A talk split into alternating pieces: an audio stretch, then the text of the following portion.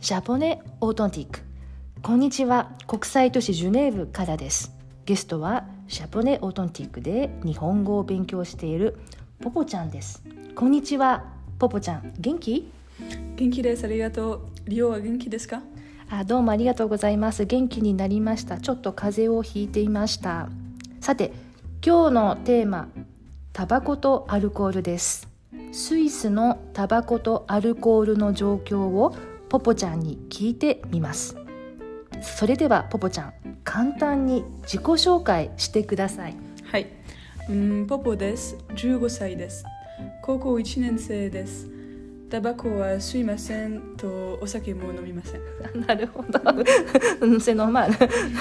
Mais ça c'est 15歳で、うん、タバコもお酒もやりません。まあ普通ですね。今日のテーマタバコとアルコール。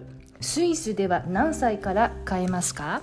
タバコは18歳から買えますうん、お酒はビールやワインや16歳の16歳？16歳から買えると思います、うんうん。うん、強いお酒例えばウイスキーなどは18歳からです、あーなるほど。donc、うん、ビールおさビールやワインはうん16歳から買えて強いお酒、うん、ウイスキーとか、うんなどは18歳から買えるそうです。ところで日本ではタバコとお酒は20歳になってから OK です。スイスではどのぐらいこの法律守られているのでしょうかポポちゃんの高校の人たちはどんな感じですか？ここでタバコを吸っている人はいます。います本当？はい。うん、15歳、16歳、17歳の人たちです。わあそうなんですかえ先生はあの注意したりしますか？今年から高校の敷地内でタバコを吸うのは禁止です。あ禁止ね、でも、がみんな吸っています。先生も生徒も。あ今年から敷地内で吸うのは禁止になったんだけど、うん結構みんな吸ってるなるほど見ますいいところでフランスだと、うん、16歳になっていなくてもクリスマスにシャンパンを飲んだりという話を聞きますスイスでもありますかはい、あります。うん、同じ感じです。クリスマスや晩ご飯の時、うん家族でワインやシャンパンを飲むこと、ことあります。ん ごめんなさい、ことあります。